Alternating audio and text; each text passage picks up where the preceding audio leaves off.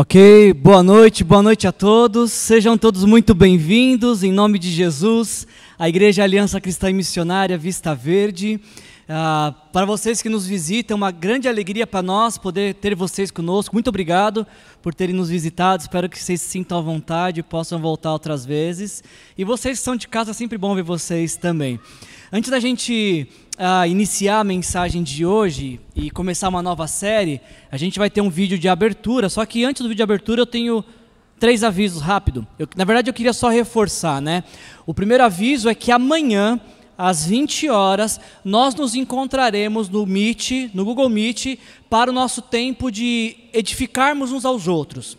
A segunda-feira começa a Semana do Avivamento, que é um, uma semana no mês da nossa igreja, onde nós temos reservado para ler os mesmos textos bíblicos, compartilhar uns com os outros e orar uns pelos outros.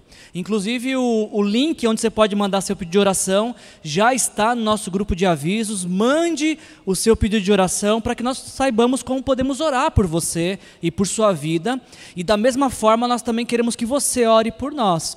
É, é isso que faz de nós uma igreja. Nós, quando cuidamos uns dos outros, e não existe cuidado maior do que a oração. Se você se a sua saúde permitir, nós encorajamos também que essa semana seja uma semana de jejum também e que você possa estar jejuando, orando, meditando na palavra, louvando ao Senhor, porque é isso que fará você crescer espiritualmente. Eu tenho outro aviso muito importante.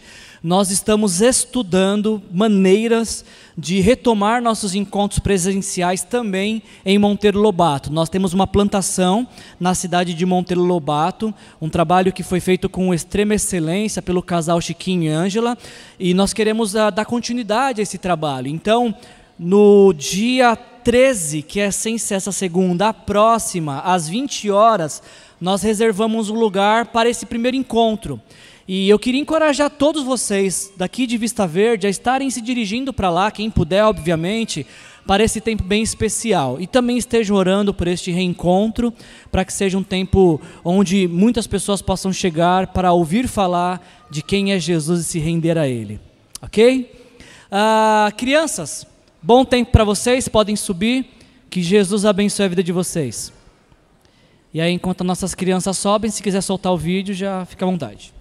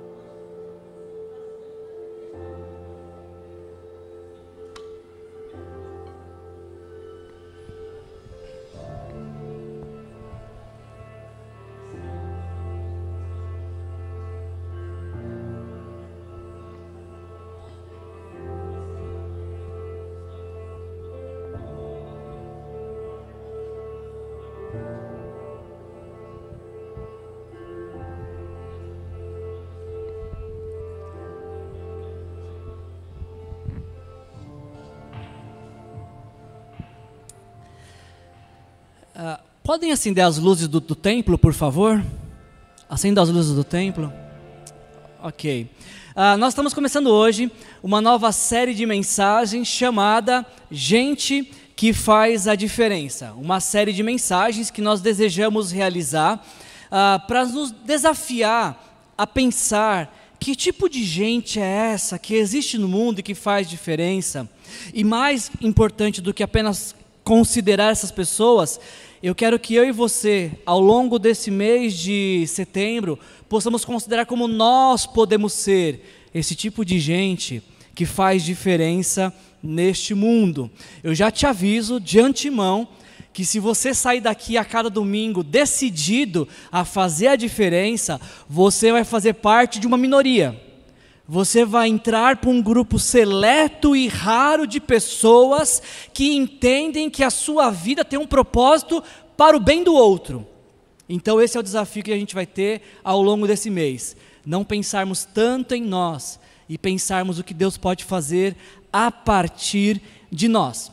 Eu queria, para a gente exemplificar a série, que você pensasse rapidamente em Três pessoas que fizeram a diferença na sua vida. Pensa aí, rapidinho. Quando eu falo para você, gente que faz a diferença, se esse aqui fosse o mural da sua vida, de pessoas que fizeram a diferença para você, quem seriam as pessoas que ocupariam esse mural? Eu sou uma pessoa muito privilegiada.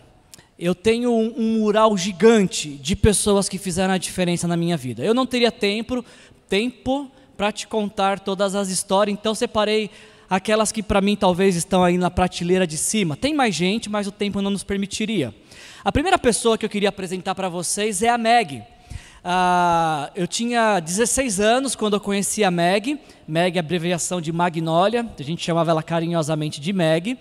E a Meg, ela era líder dos jovens da Igreja Aliança da Vila, lá em São Paulo. E teve uma, uma oportunidade que os jovens da igreja da vila fizeram um, um evento, foram para o Play Center, que é um, era um parque temático, tinha em São Paulo, e, e um amigo que trabalhava comigo e frequentava esse grupo de jovens me convidou. E aí então, no final daquele dia, a Meg me entregou esse panfleto aqui com essa pergunta inquietante: se você chegasse à porta do céu e Deus lhe perguntasse por que eu deveria deixá-lo entrar, o que você diria? E eu não tinha resposta suficiente. Aquela, sabe aquela resposta boa para convencer Deus? Eu não tinha.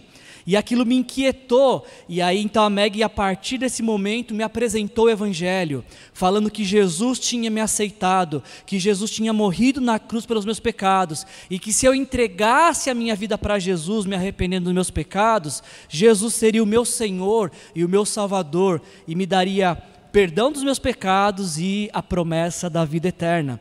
Então, naquele dia 25 de janeiro de 97, eu tive a oportunidade de entregar minha vida para Jesus. E essa foi a melhor decisão que eu fiz na minha vida, graças a Meg, que foi uma pessoa que fez toda a diferença em minha vida. Outra, outra pessoa, na verdade, um casal que fez uma diferença tremenda na minha vida, esse, esse par de lindos aqui, o Leonardo e a Diane.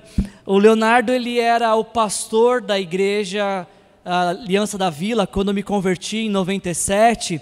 E desde então eu criei uma longa amizade com o Leonardo. O Leonardo fez o meu batismo, celebrou o meu casamento. Ah, eu tive o privilégio de que minha primeira experiência pastoral foi dentro da equipe que ele era o pastor titular.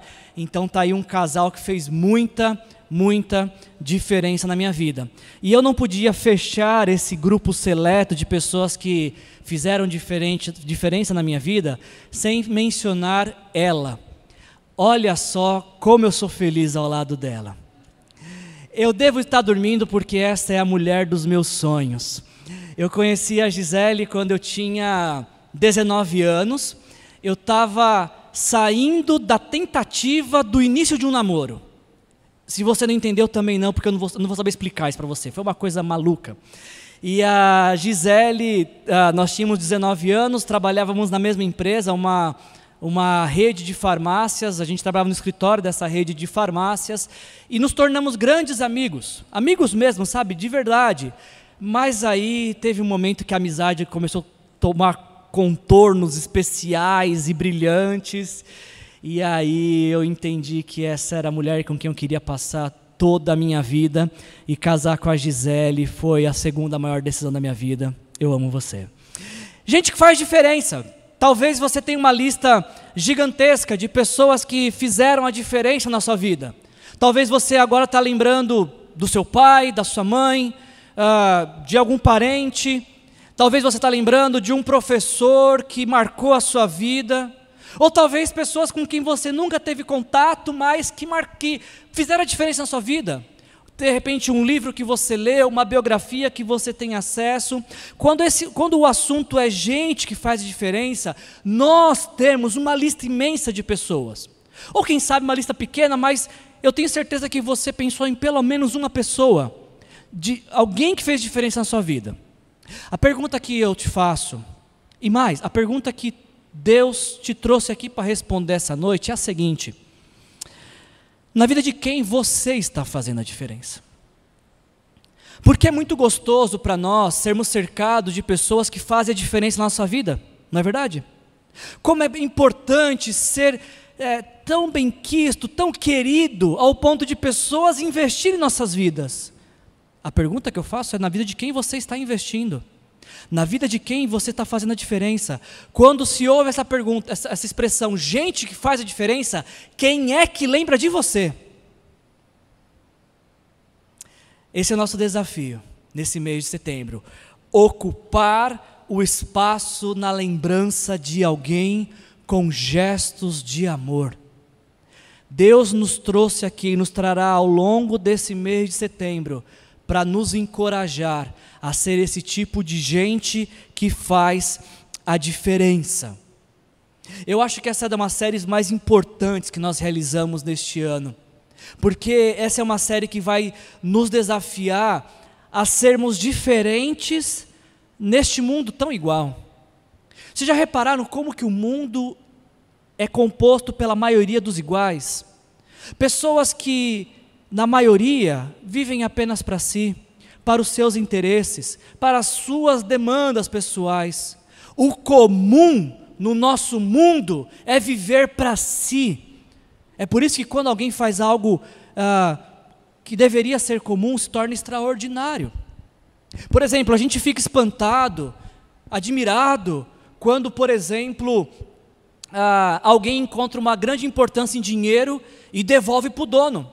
E a gente fala: Uau, olha que ato de honestidade, isso nos chama atenção, por quê? Porque a maioria das pessoas não devolveria.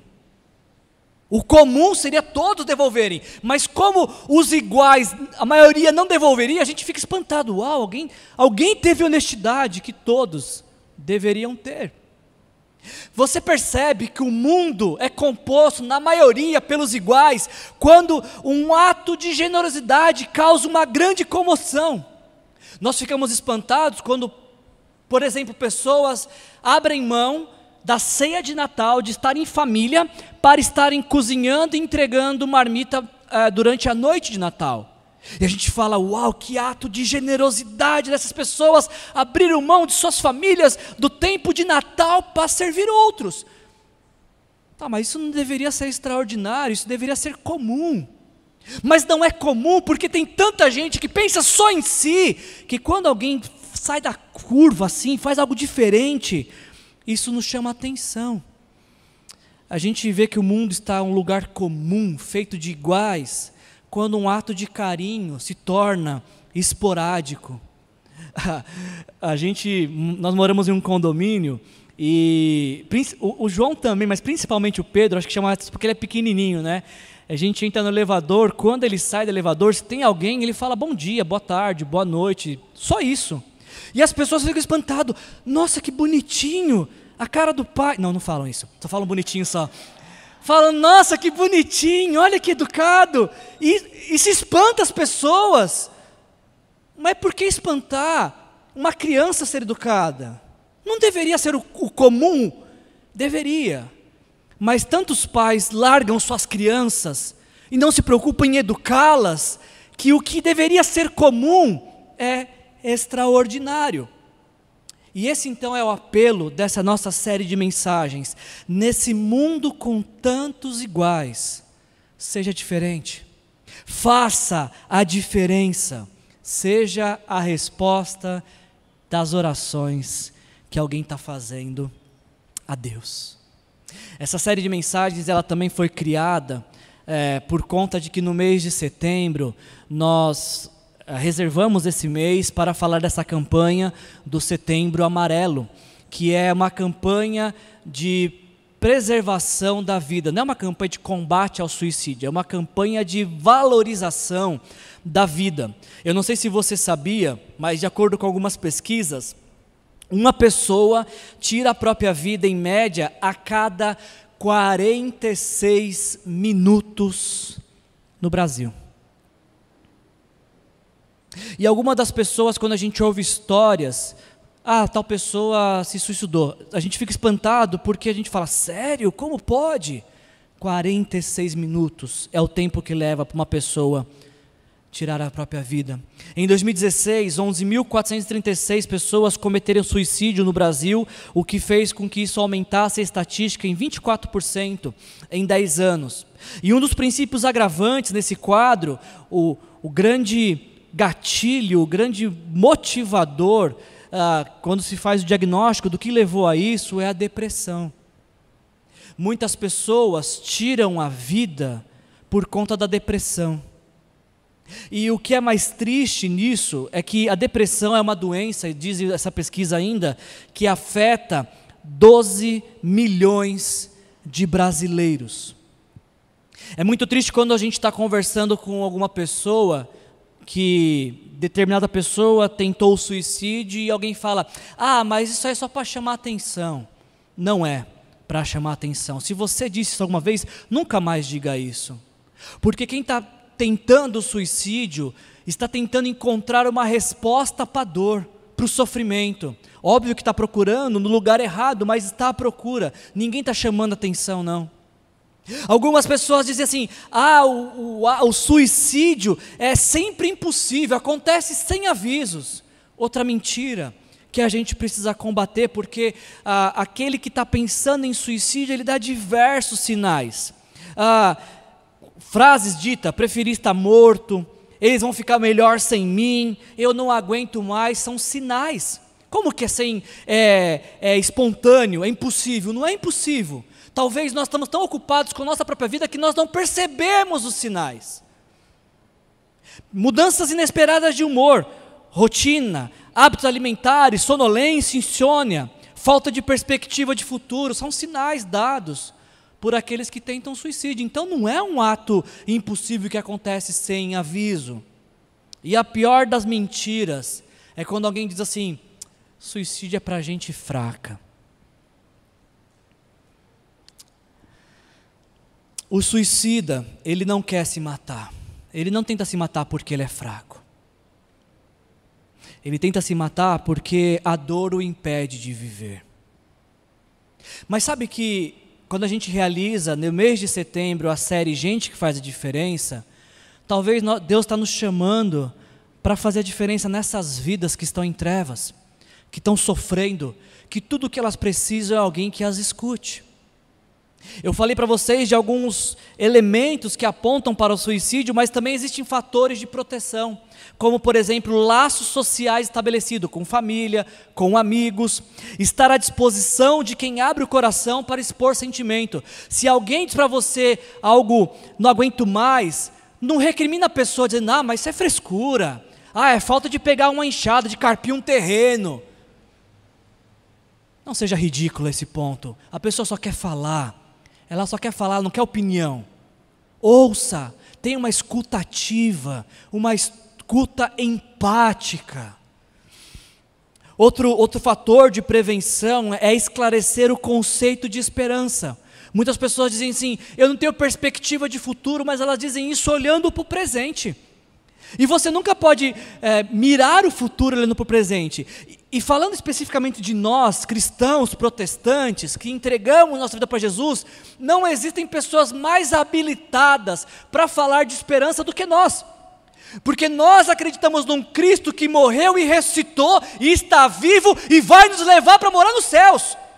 Então não tem ninguém mais capacitado a falar de esperança do que a gente.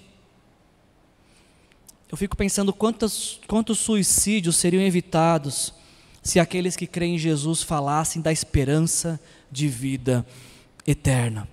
E mostrar para quem está pensando em suicídio que a morte não é a solução, a solução é a vida, a vida de Jesus. Eu quero que nesse mês de setembro, eu e você possamos ser gente que faz a diferença. Não tem muitos lugares no quadrinho, mas tem um lugar reservado para você se é alguém que faz diferença aonde você está inserido. A gente vai abrir essa série ah, e para falar de gente que faz a diferença, a gente vai abrir essa série falando do princípio da coragem. Gente que faz a diferença é gente corajosa. E a gente vai demonstrar isso através de uma narrativa bíblica que é muito, muito conhecida, talvez uma das três narrativas bíblicas mais conhecidas. Você já ouviu a, a frase: uma imagem fala mais do que mil? Vocês já ouviram essa frase, né? Quando você vê essa imagem aqui, não essa, tá? Essa daqui, de qual narrativa bíblica você lembra? Se você cresceu numa igreja evangélica, ou se você já frequenta há algum tempo, se você tem o hábito de ler a Bíblia, essa imagem fala mais do que mil palavras, você sabe de que cena bíblica é essa. Agora, mesmo você que não frequenta a igreja, que ah, nunca leu a Bíblia, ou leu poucas vezes a Bíblia, ainda assim eu acredito que você conheça a história que serviu de base para tantas histórias da nossa vida, de alguém pequeno que venceu um gigante, alguém fraco que venceu um forte, alguém improvável que venceu o campeão. Eu quero falar para vocês de gente que faz a diferença, falando da história de Davi e Golias. Ah, e a gente vai basear essa, essa mensagem em 1 Samuel 17. Eu vou usar alguns versículos desse texto. Você pode abrir sua Bíblia, deixar ela aberta, ou acompanhar o texto que vai ser pa passado aqui. Uh, só para a gente relembrar um pouco essa história, para quem não conhece essa história, ou para relembrar para aqueles que já conhecem, uh, o texto de 1 Samuel 17, ele nos remete a um período de guerra. Em 1 Samuel 17, nós vemos o exército dos filisteus e os exército, o exército dos israelitas. Um exército acampando em uma colina, o outro exército acampando em outra colina, sendo divididos por um vale. E os primeiros versículos, então, de 1 Samuel 17, nos mostra esses dois exércitos prontos para a batalha. E aí, então, quando de repente alguém está esperando só o toque da trombeta para começar a guerra, surge um guerreiro filisteu à frente de seu exército, dizendo as seguintes palavras: Por que vocês estão se posicionando para a batalha? Não sou eu um filisteu e vocês servos de Saul? Escolham um homem, preste atenção, um homem para lutar comigo. Se ele puder lutar e matar-me, nós seremos seus escravos. Todavia, se eu vencer e o matar, vocês serão nossos escravos e nos servirão. E aí ele acrescentou: olha o acréscimo dele. Eu desafio hoje as tropas de Israel. Mandem-me um homem, um homem, para lutar sozinho comigo. A proposta era bem interessante, sabe? Porque ao invés de você ter uma matança, milhares de pessoas morrendo, a proposta desse filisteu chamado Golias, esse guerreiro, era que lutasse um contra um, e vez, ao invés de um exército batalhar com outro, só duas pessoas batalhassem. Era uma proposta muito, muito interessante. Ah, parece que é era uma prática do mundo antigo, porque a gente vai ver a mesma disputa de guerra. Ah, dois homens representando seus respectivos exércitos, com a história de Aquiles e Heitor ah, em Troia. Agora, o que é interessante anotar é que quando você começa a ler 1 Samuel 17, é como que o autor de 1 Samuel, ele retrata Golias. Ele diz que o retrato que ele pinta é, é de um guerreiro formidável de um guerreiro praticamente invencível, alguém que tinha 2,90 metros de altura, que carregava uma lança que só a ponta da lança pesava 7 quilos. Você consegue imaginar alguém? Eu não sei quanto dá 2,90 metros de altura, mas é, é alto demais, né? 2,90 metros de altura. A ponta da lança do homem pesava 2, é, 7 quilos, então imagina a lança inteira quanto não pesava. E não podia ser um fracote, né? Carregando uma lança, podia ser um cara gigantão, grandão assim. Talvez ele até fazia crossfit, não sei. Imagina só, Imagina esse guerreiro grande, forte, com porte de guerreiro saindo à frente, desafiando os exércitos de Israel. Agora, o que talvez muitas pessoas não percebam nessa história é que isso não deveria ser um problema para Israel, porque Israel também tinha o seu gigante. Israel também tinha o seu guerreiro, o seu herói, o seu valente. Quando a gente lê 1 Samuel capítulo 9, a Bíblia nos apresenta, nos coloca em cena, coloca em cena o personagem chamado Saul. que foi o primeiro rei de Israel. A Bíblia não fala quantos metros Saul tinha, mas a Bíblia diz que Saul, ah, ele era tão alto, mas tão alto que os homens mais altos de Israel batiam em seu ombro. Então não sei quanto media a cabeça do Saul, mas eu estou chutando aí que se os mais altos batiam no ombro dele e ele não era tão cabeçudo, o Saul devia ter mais de dois metros também, não é verdade? Ou seja, de Saul para Golias era a diferença de alguns centímetros. E a partir de 1 Samuel capítulo 10, 11, 12, Saul vem sendo retratado para a gente como um grande guerreiro, como um poderoso guerreiro, como alguém que está liderando Israel em suas batalhas. Então, quando Golias chega e enfrenta todo o exército, fala: cadê? Tem algum homem aí? Quem deveria sair para a batalha?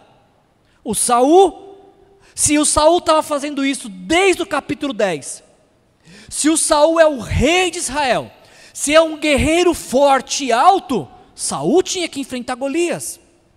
O problema, o problema é que quando eles ouviram as palavras dos filisteus, Saul e todos os israelitas ficaram atônitos e apavorados. Enquanto o guerreiro filisteu Golias teve coragem de sobra para desafiar o exército inteiro de Israel, Saul e seus homens ficaram atônitos e apavorados. E lembra que Golias ele queria enfrentar quantos homens? Um só. É como se Golias falasse, viu, tem homem aí?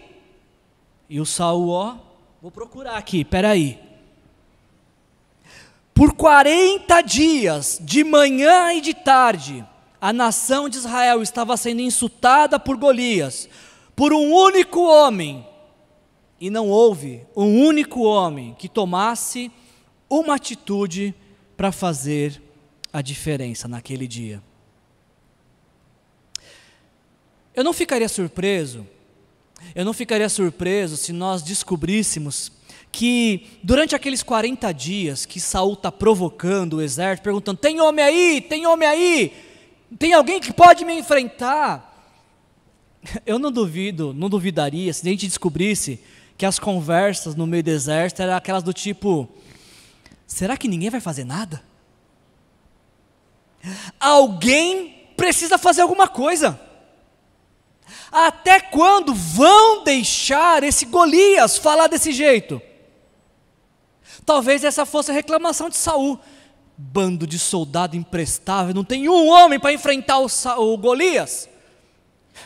E talvez os, os soldados lá na cantina dizendo: Que rei é esse que a gente tem que não nos defende, nos não enfrenta esse guerreiro filisteu?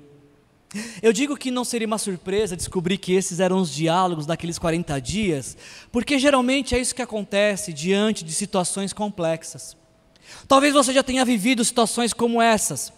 Nesse mundo onde tem tanta gente igual, o comum é esperar que alguém faça alguma coisa.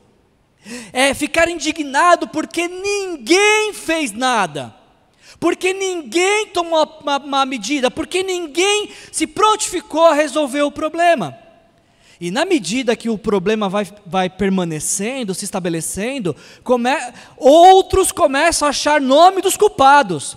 Ah, foi fulano que não mudou, foi fulano que não fez. Ele não vai fazer nada, é sempre o outro, o outro, o outro. Por que, que as coisas estão tão ruins? Ah, porque o rei não fez nada. Por que, que a gente está ouvindo esses insultos? Porque os soldados não fazem nada, porque ninguém ah, se prontificou, porque ninguém se move. Hum. Geralmente, as palavras, guarde isso. Geralmente, as palavras alguém e ninguém, na maioria das vezes, elas estão nos lábios de pessoas que se excluem da solução. Quando você ouve alguém dizer assim, alguém precisa fazer alguma coisa, quem disse isso está se excluindo.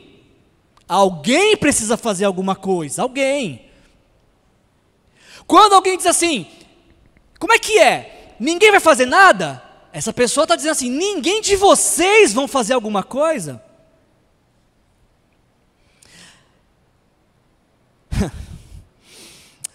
É engraçado que, que os irmãos de Davi também estavam naquela batalha, porque.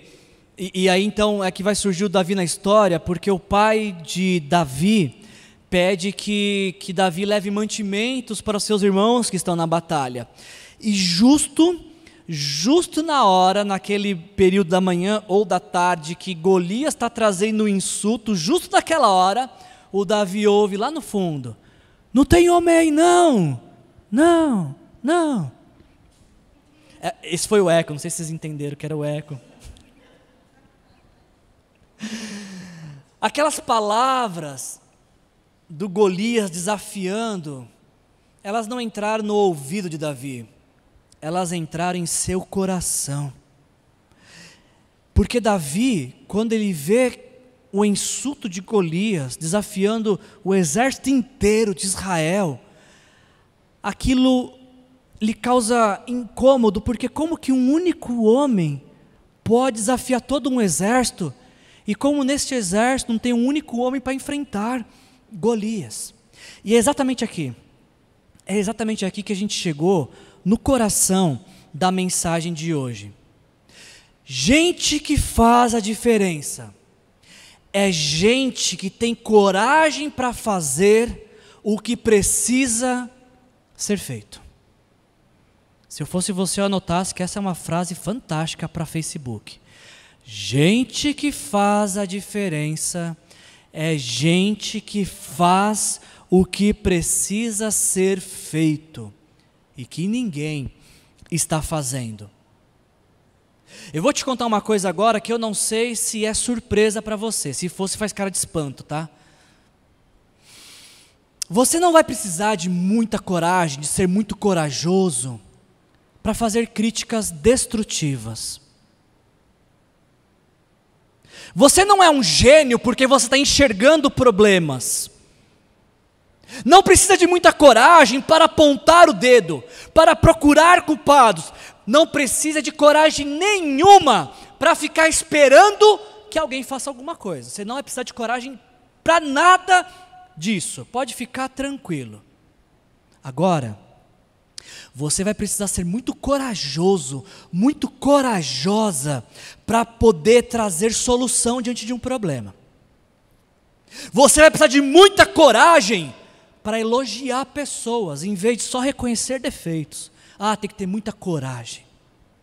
Tem que ser muito corajoso para tomar atitudes e decisões que fazem a diferença.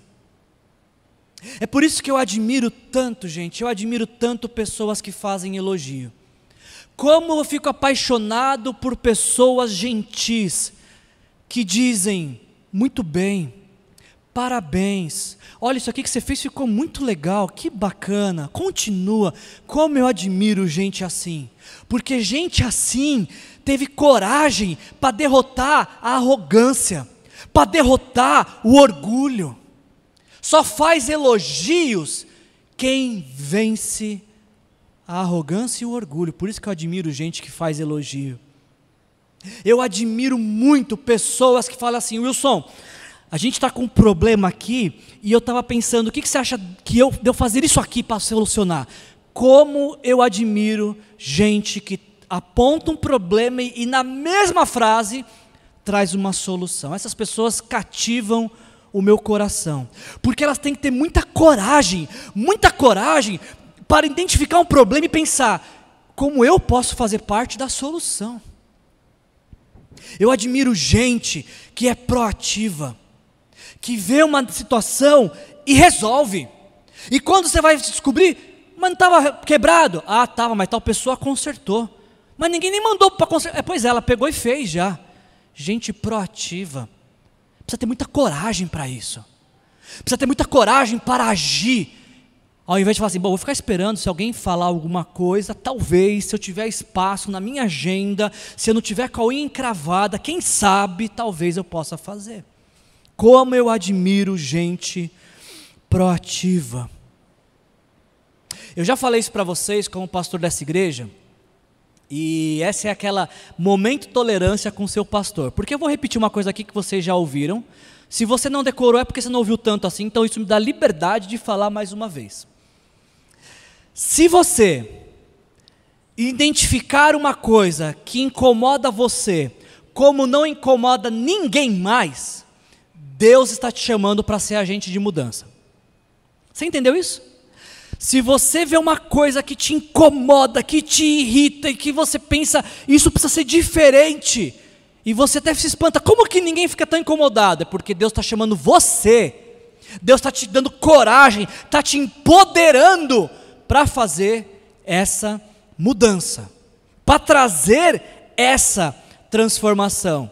Eu, ouvi a história de um pastor uma vez, que eu acho que ele tinha acabado de pregar, aí ele estava descendo as escadas assim, uma pessoa abordou ele na escada e falou assim: Pastor, a nossa igreja precisa ter reunião de oração, esse povo precisa orar. E ele teve, foi de Deus essa inspiração, esse insight. Ele falou: Concordo com você, quem tem a visão tem um dom. Se você está incomodado com isso, pode começar um grupo, você toma a frente, você só me avisa o dia e eu convoco todo mundo. Quem tem a visão tem o dom. Se você está vendo algo que te incomoda como não incomoda ninguém mais, é você que Deus está chamando para fazer esta mudança. Quando eu olho essa história de Davi, que é uma história tão conhecida para a gente que tem o hábito de ler a Bíblia, ela me ensina lições preciosas que eu quero, junto com você, aprender nessa noite de como ser gente que faz a diferença. Primeira coisa que me chama a atenção nesse texto é que, como eu disse para vocês, gente que faz a diferença é gente que faz o que precisa ser feito. Davi ouve ah, o insulto de Golias, e aí os soldados estão conversando e dizendo que quem enfrentasse Golias, o rei Saul daria riquezas, a mão da filha dele em casamento e isenção de imposto para a família inteira do, do, de quem fosse enfrentar Golias. Às vezes a gente romantiza um pouco o texto, fala, ai, Davi, ele, ele ele quis defender a honra de Israel. Talvez, mas não foi o primeiro motivo dele, não. O primeiro motivo falou, eu imagino, né, lendo o texto bíblico, que ele pensou: como é que é a história aí? A, a, ser genro do rei, rico e sem pagar imposto? Onde que eu preencho essa ficha? Esse é primeiro, é a pergunta que Davi faz, esse é o impulso dele. Aí depois disso é que ele fala: quem esse filisteu pensa que é para insultar os exércitos do Deus vivo? E Davi começa a falar, falar isso, começa a espalhar isso no meio do exército, até que chega em Saul isso. E Saul vai, então os soldados levam Davi até Saul, e esse é o diálogo entre Davi e Saul. Disse Davi a Saul: Ninguém deve ficar com o coração abatido por causa desse filisteu. Eu imagino ele batendo o peito assim, grandão, né? Eu, teu servo, irá lutar uh, irá e lutará com ele. E aí Saul responde: Você não tem condições de lutar contra esse filisteu. Você é apenas um rapaz e ele é um guerreiro desde a mocidade. É interessante porque Davi, quando ele ouve o Saul gritando, viu, tem homem aí? Ele fala, tem, tem eu. Tem, tem sim. Ninguém estava se prontificando. Ele fala, não, vou eu então. Porque alguém precisa fazer alguma coisa, esse alguém sou eu. É interessante pensar de que Saul, ele olha para Davi e ele vê que Davi não tem condições de enfrentar o Golias. E ele vai de um raciocínio lógico. Davi, você é um rapaz, ele é um guerreiro. Davi podia ter perguntado para Saul: Saul, por que não vai você então? Você é guerreiro também? Desde a mocidade, grandão aí. Mas Davi talvez ele é mais educado que eu, penso eu. É verdade, o Saul estava certo, gente. Davi não tinha a menor, menor possibilidade de enfrentar Golias. A grande questão é, mas vai fazer o quê? Não tem condições, mas vai fazer o quê? Vai ficar de braço cruzado? Vai fazer como todo o exército, falando, não, alguém tem que fazer alguma coisa? Algo precisa ser feito. Vocês estão entendendo o que eu estou falando? Gente que faz a diferença não fica na arquibancada torcendo por alguém. Gente que faz a diferença entra no jogo para fazer a, a mudança, mesmo sem saber como vai fazer. Quando quem deveria estar fazendo não está fazendo, eu e você somos chamados para assumir a posição e tomar uma atitude de coragem para fazer o que precisa ser feito. Eu acho que a grande pergunta que caberia aqui nessa parte seria: quando nós seremos a mudança que nós desejamos? Você entendeu isso que eu perguntei? Quando que eu e você, quando nós seremos a mudança que nós desejamos? Ah, meu casamento não vai bem. Ok, como é que você, quando que você vai fazer, vai ser a mudança nisso? Ah, no meu emprego as coisas vão muito mal. Ok, quando que você vai ser a mudança que você espera? Ah, eu tenho amigos que nem ligam para mim. Quando que você vai ser a mudança que você espera. Pode ser que, de fato, nós não sejamos guerreiros experientes como Saul era, mas Deus nessa noite pode nos dar a coragem que deu a Davi para fazer o que precisa ser feito. Gente que faz a diferença é, é gente que faz o que precisa ser feito. E mais, gente que faz diferença é gente que usa o que tem para promover mudança. Saul ele é quebrado com esse argumento de Davi.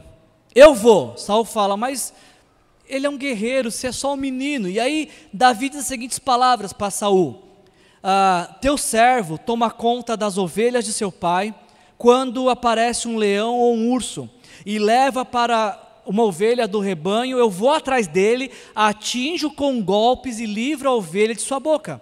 O teu servo é capaz de matar tanto um leão quanto um urso. Esse filisteu incircunciso será como um deles, pois desafiou os exércitos do Deus vivo. Esse texto aqui me ensina que gente que faz a diferença é gente que entende que tudo, tudo em sua vida tem um propósito para a glória de Deus. Quem vive para a glória de Deus não olha para, o seu dia a dia achando que isso é uma rotina comum.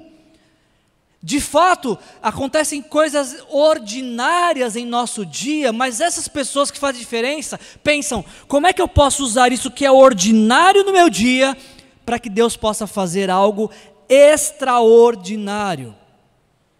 Quando Saul diz que Davi não podia enfrentar Golias porque ele, Golias era um guerreiro, Davi começou a considerar quais eram as coisas que ele tinha no dia a dia dele.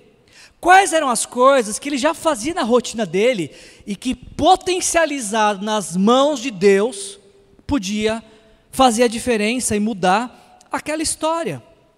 Às vezes nós pensamos que a gente precisa de muita coisa para fazer a diferença e desconsideramos as pequenas coisas que não custam nada e que poderiam fazer a diferença de muitas pessoas.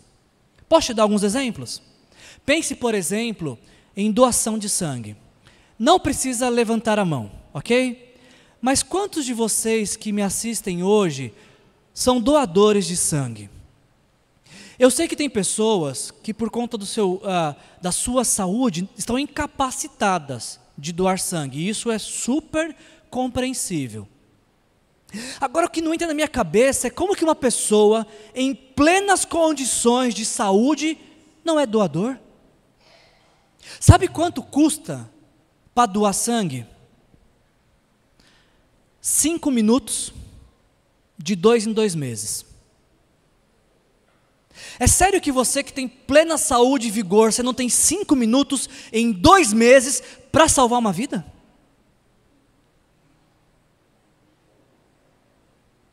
Doar sangue não custa nada para quem doa, mas vale muito para quem recebe. Eu não sei qual é a razão das pessoas não serem doadoras de sangue. Me vem uma à mente, não estou falando que é a única. Mas eu acho que quem pode doar sangue e não doa, só não doa porque nunca um parente seu precisou de sangue. Porque quem teve parente que precisou de sangue, sabe o valor que tem uma doação. Gente que faz a diferença, com coisas do seu dia a dia. São mulheres que passaram pela uma experiência de casamento e agora aconselham jovens que vão se casar. Você que é uma mulher casada, você sabia que tem jovens que vão entrar no casamento sem saber esquentar água chá? que vão colocar água para esquentar e vai evaporar a água. E você, como uma mulher experiente, pode se aproximar dessa mais jovem e auxiliá-la na vida de casado. Você que é homem e casado, você sabe que tem muitos jovens que estão entrando para o casamento achando que podem manter suas vidas de solteiro, com os benefícios de casado, e que você pode trazer esse jovem para esse choque de realidade que ser homem é ser responsável, não é fazer o que quer fazer. Pequenas coisas do nosso dia a dia, que para nós parecem tão ordinárias, nas mãos de um Deus poderoso se tornam extraordinárias. Você já pensou que você poderia, por exemplo, pegar seu salário, dividir por 30 e que um dia do seu salário fosse revertido para abençoar alguém? Você fala assim, poxa, mas um dia do meu trabalho talvez dê para comprar um chiclete. Vai adoçar a vida de alguém. Dê para comprar uma marmita. Vai matar a fome de alguém. Vai te fazer falta um dia do seu, do seu trabalho?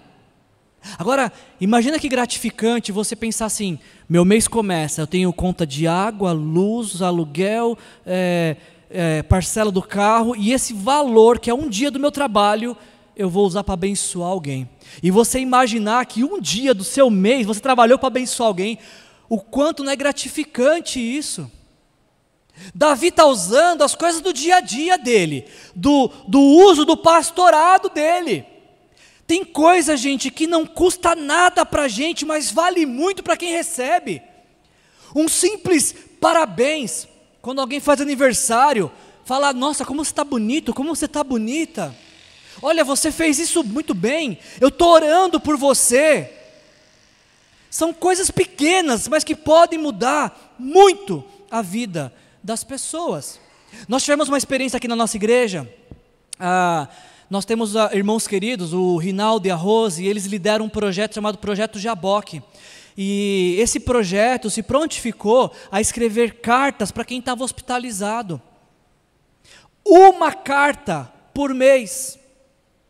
Quanto custa para nós escrevermos uma carta por mês? Para nós, nada. Mas para quem está no hospital, ler um texto de que não perca esperança, Jesus está com você, isso vale muito.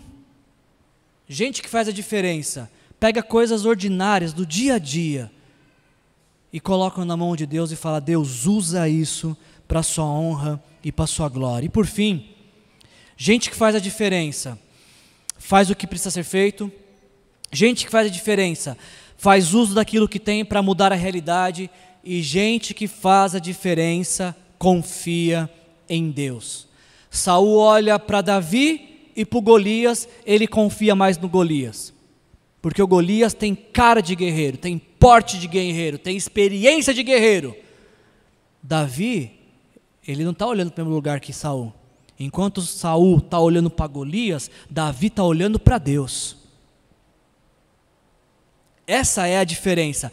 Gente que faz a diferença, só faz a diferença porque confia em Deus porque depende de Deus, porque tem desenvolvido um relacionamento íntimo, profundo, sincero com Deus, e é este relacionamento que os habilita a fazer a diferença. Enquanto Saul está olhando para Golias, Davi está olhando para Deus. Você consegue imaginar esse diálogo de Saul e Davi? Saul dizendo: Davi, ele é gigante. o Davi dizendo: Ah, mas meu Deus é maior. O Saul diz assim: Davi, mas ele tem uma lança. E, e Davi dizendo: e, e eu tenho um Deus todo-poderoso. o Saul dizendo assim: Você não tem chances contra ele. E o Davi dizendo assim: É, mas ele também não tem chances contra o meu Deus. Olha a diferença de quando você olha para Deus e permite que Deus faça toda a diferença na sua vida. Tem um texto que eu queria compartilhar com vocês, Tim Keller, comentando esse texto de 1 Samuel 17, no livro Igreja Centrada. Aliás, se você for ler dois livros na vida, Igreja Centrada precisa ser um deles. Esse é aquele tipo de livro que tem que ter na tua biblioteca, assim, sabe? Livro fantástico. Não tão bom quanto o Desperte, mas é um bom livro também para você ler. Tim Keller, ele comentando esse texto, ele diz as seguintes palavras: Se eu ler a história desses dois homens como um exemplo a ser seguido, então na verdade ela diz respeito a mim. Se eu olho para a história de Davi e Golias e penso que ela está falando deles, isso se aplica, ela está falando de mim, é a meu respeito. É uma exortação para que eu reúna fé e coragem para lutar contra os gigantes da minha vida. Agora, se eu acreditar que em última instância a Bíblia diz respeito a Jesus e à salvação que ele oferece, e se eu ler a história de Davi e Golias dessa perspectiva, ou seja, o que, que essa história quer me falar sobre Jesus, eu experimentarei um grande alívio em relação a uma multidão de coisas. Por que, Keller? Ele diz: o ponto central da passagem, dessa passagem do Antigo Testamento, é que os israelitas não conseguiriam enfrentar o gigante. Eles precisavam de um defensor que lutasse por eles, um substituto que enfrentasse o perigo mortal no lugar deles, e o substituto que Deus escolheu não era uma pessoa forte, mas fraca, um rapazinho pequeno demais para usar armadura. Deus, contudo, usou a fraqueza do libertador exatamente como instrumento de destruição do Golias zombador e superconfiante. E talvez essa é aquela hora que você fala assim: o que, que isso tem a ver com Jesus? Calma, vou te contar, calma aí. Olha só. Davi triunfa por meio da fraqueza, e a sua vitória é atribuída ao seu povo. O mesmo acontece com Jesus. Por meio do seu sofrimento, fraqueza e morte, o pecado é derrotado. Essa história vívida e cativante revela o significado de declarar que morremos com Cristo, ressuscitamos com Ele e estamos com Ele assentados. Guarde essa frase: Jesus é o defensor supremo, nosso verdadeiro defensor, que não apenas arriscou a vida por nós, mas a entregou. E agora a sua vitória é nossa vitória, e tudo que ele conquistou na cruz nos é atribuído. A Bíblia nos conta de que nós também estávamos destinados à morte. Assim como quem enfrentasse Golias certamente morreria, a Bíblia nos diz que eu e você estávamos caminhando para uma morte eterna por conta dos nossos pecados. E Deus envia Jesus ao mundo para assumir a nossa culpa, morrer em nosso lugar. Na cruz, Jesus leva os nossos pecados. E quando eu e você nos arrependemos dos nossos pecados e com uma simples oração, dizemos: Senhor Jesus, venha ser o meu Salvador, perdoa os meus pecados, eu te recebo como o Senhor e Salvador da minha vida. Simples oração, com as suas palavras, com as suas palavras. Jesus te perdoa, Jesus ah, te concede o Espírito Santo, a promessa de vida eterna, e faz de você um vencedor. Não pelos seus méritos, não pela sua performance ou desempenho, mas pelo desempenho dele uma ilustração que eu poderia dar para vocês é como se nós estivéssemos disputando uma corrida muito longa e nós não tínhamos a menor chance de vencer essa corrida. Então, do nada, Jesus chega e tira a medalha que ele venceu a corrida em primeiro lugar e coloca no nosso peito. Jesus faz de nós vencedores pela vitória que ele obteve na cruz para que pudéssemos ter, perdo, ter perdão dos nossos pecados, sermos reconciliados com Deus e termos vida eterna. A pergunta que eu te faço é: você já entregou sua vida para Jesus? Você pode dizer nesta noite que Jesus Cristo é o teu Senhor e o teu Salvador? Você, como aconteceu comigo quando eu tinha 16 anos, se você chegar na porta do céu hoje, agora, e Deus falar, viu, você vai entrar aqui por quê? Qual seria a sua resposta? Quando você se rende a Jesus, você percebe a diferença que faz ter Jesus em sua vida. Eu queria concluir essa mensagem de hoje, porque ela, essa história termina assim. Ah, o, da, o, Davi convence o Golias. Não, Golias não, não é o Golias, é o Saul ele convence. O Davi convence o Saul. O Saul até fala: oh, então faz o seguinte, Davi, usa a minha armadura. E Davi coloca aquela armadura, ele, só que ele fala: não estou confortável com isso. Davi não queria ir para a batalha com a armadura de Saul, ele queria ir com seus próprios recursos. Então ele vai perto de um, de um riacho, pega algumas pedras, coloca na sua bolsa de pastor, e ele tinha uma, uma tiradeira que é parecido com um estilingue, mais ou menos, para você entender o que, que é. E aí ele se coloca lá diante do, do Golias, e o Golias olha aquele menino e fala: Viu, o que está acontecendo? É esse homem aqui que vocês vão mandar para lutar comigo? E aí Davi fala aquela frase fantástica: Você vem contra mim, contra, contra mim com lanças, mas eu vou contra você em nome do Senhor dos exércitos. E aí então é, Davi pega a pedra, põe na lançadeira e pum! Bem no meio da testa de. Desculpa, se eu acordei alguém, desculpa, tá? Ele gira, gira, gira e pum! Vem no meio da testa do Golias. Que mira, hein? Uma pedrada.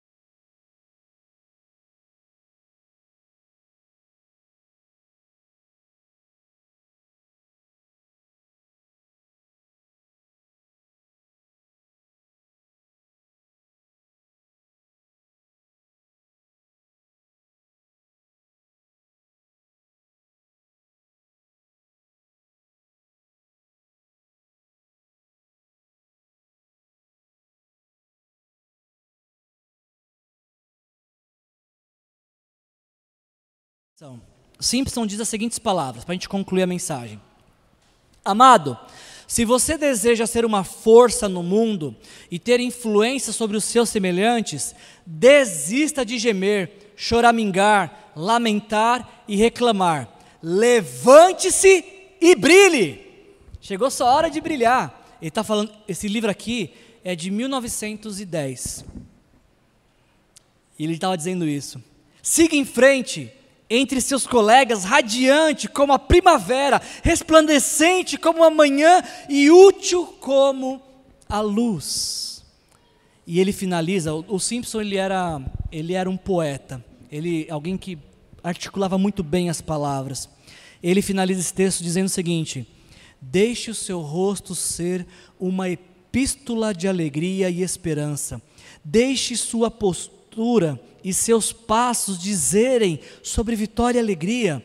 Deixe sua vida ser um evangelho de esperança e inspiração em um mundo onde há lágrimas e nuvens suficientes e onde Deus nos enviou para sermos as luzes do mundo e os consoladores da tristeza. Não é só Davi que pode fazer a diferença você também pode fazer.